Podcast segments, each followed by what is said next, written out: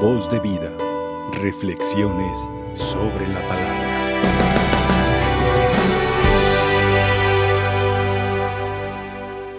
Hemos estado recibiendo motivaciones para que nuestra vida vaya orientándose hacia Dios y para que no perdamos de nuestra cabeza, de nuestra mente, la enseñanza de Jesús, que habrá un día que lo vamos a presentar ante Dios, porque estamos terminando el año litúrgico y el libro de sabiduría nos está ayudando precisamente a recordar nuestra vida y sobre todo a ver la acción de Dios en nosotros.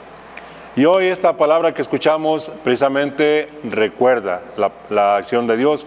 Decíamos en el Salmo responsorial que recordemos los prodigios del Señor. Una oportunidad que tenemos para revisar nuestra vida y ver todo lo que Dios ha hecho por nosotros. Sin duda pues que Dios siempre hace cosas buenas por nosotros. Aunque hoy le echamos la culpa de las cosas que nos van mal porque nosotros nos apartamos de Él, pero Dios siempre, siempre lo que hace por nosotros está bien. Y uno recuerda el autor sagrado el prodigio del Éxodo. Cómo Dios vio la opresión de su pueblo, bajó a librarlos y manifestó su poder para los egipcios a través de esa noche, de esa noche terrible para ellos, donde murieron los primogénitos, tanto de las familias como de los animales. ¿Y el pueblo de Dios qué pasó? Salió libre, salió a pie por el mar rojo, el mar se convirtió en tierra firme y el pueblo pudo pasar y llegar a la libertad. Claro, fueron 40 años de desierto, pero iban a la libertad, a la tierra prometida. Por eso la Sagrada Escritura nos invita para que recordemos también nosotros esos momentos de salida que ha dado Dios para nuestra vida, en donde salimos de situaciones que no podemos controlar, de situaciones de pecado en que estamos atorados y sin embargo Dios de muchas maneras manifiesta su poder, su grandeza para nosotros y nos saca. Nos saca victoriosos de esos lugares donde estamos para que gocemos de la libertad de los hijos de Dios. Pero hace falta pues que nos pongamos en las manos de Dios. Y eso sin duda que es la oración. El aspecto que nos presenta el Evangelio es también revisar nuestra oración. ¿Cómo es nuestra oración? ¿Qué es la oración? Pues hay muchas maneras de, ver lo que es la oración, pero lo que podemos pensar, la oración es ese diálogo personal de un hijo con su padre. Eso es la oración. Y yo creo que todos recordamos esas palabras, esos momentos de encuentro con nuestros padres, pues vemos lo que platicamos con ellos nuestros proyectos, nuestros problemas, nuestras necesidades, nuestras dificultades. Les damos gracias de lo que han hecho por nosotros, en fin. Es el diálogo con nuestros padres, pues ahí tiene que ser la oración. Tiene que ser una oración, como lo presenta hoy la palabra de Dios, una oración insistente, una oración confiada, pero sobre todo una oración llena de fe. Nos presenta un ejemplo, un ejemplo de un juez malvado un juez que no temía a Dios ni respetaba los derechos de los hombres. Allí en Israel pues estaba el mandamiento de la protección a los huérfanos y a las viudas, porque son los más desprotegidos.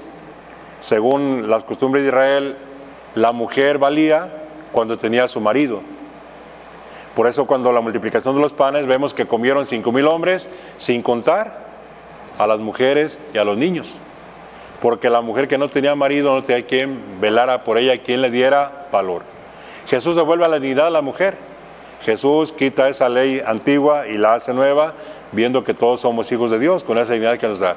Pero este juez sabía perfectamente lo que tenía que hacer, atender a esa mujer, que acudía a, ella, a él para que le hiciera justicia. Porque pues a veces las viudas son el botín de muchos que quieren aprovechar, aprovechar la, la situación de aquella mujer. Entonces esta mujer acudía al juez, le rogaba, le rogaba, le insistía y el juez no le hacía caso. ¿Qué pasó? Que el juez se enfada.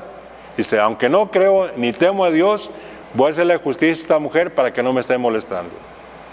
¿Qué alabó Jesús ahí? ¿La actitud del juez? No.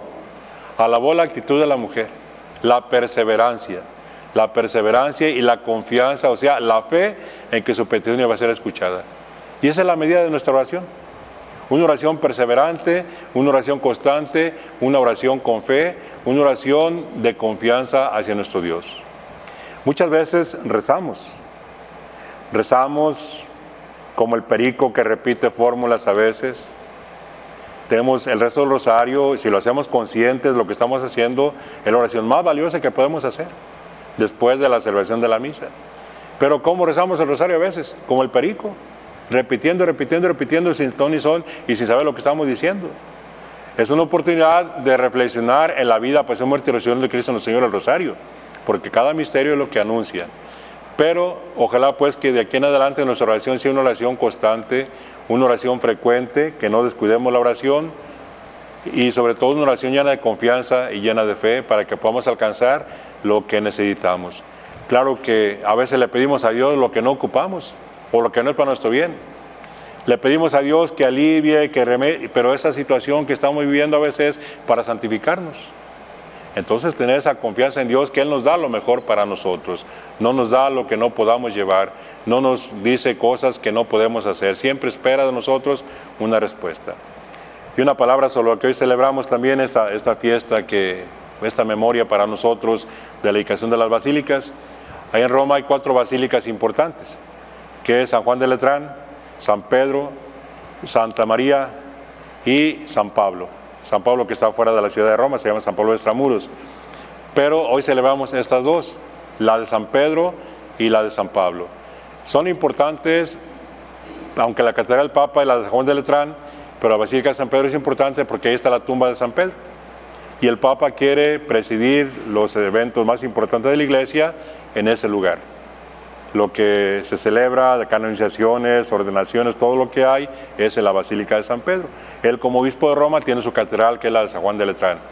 Y la Basílica de San Pablo también se dice que es el lugar donde fue sacrificado San Pablo, donde cortaron la cabeza. Allá una región fuera de Roma había sido esa ejecución. Y el emperador Constantino, él desde cuando dio la paz constantiniana, que fue en el año 313, a los pocos años empezó a buscar lugares de culto para los cristianos para que ya no estuvieran celebrando las catacumbas. Y por eso primero construir ese templo en donde estaban los restos del apóstol San Pedro, la Basílica de San Pedro, una, basílica antiquísima que, que, fue renovada en el año 1600 y que es la que actualmente conocemos. La de San Pablo también tiene mucha antigüedad, solo que se quemó a fines del siglo XIX y la reconstruyeron a finales de 1800, la reconstruyeron y es también la que ahora conocemos. Pues tienen esas particularidades que son los lugares donde se guardan los restos de los apóstoles Pedro y Pablo. Por eso hoy recordamos también este acontecimiento y le pedimos al Señor por el Santo Padre para que lo cuide. Porque el Papa es el blanco de, ataque de muchos, de muchos disque cristianos a veces, ¿verdad? Pero que siempre están buscando manera de, atacarlo. Hace un día veía un video que salió por ahí donde hablaba de, según eso, los errores de los jesuitas. Pero trae como, como así veladamente, el Papa es jesuita ya nos imaginamos por qué promueven todo esto, ¿verdad? Les pido mucho por el Santo Padre para que lo siga fortaleciendo el Señor y sobre todo para que siga acercando a Dios al hombre y el hombre a Dios. Que la Santísima Virgen vele por nosotros y nos ayude en este tiempo que estamos viviendo. Que así sea. Voz de vida. Reflexiones sobre la palabra.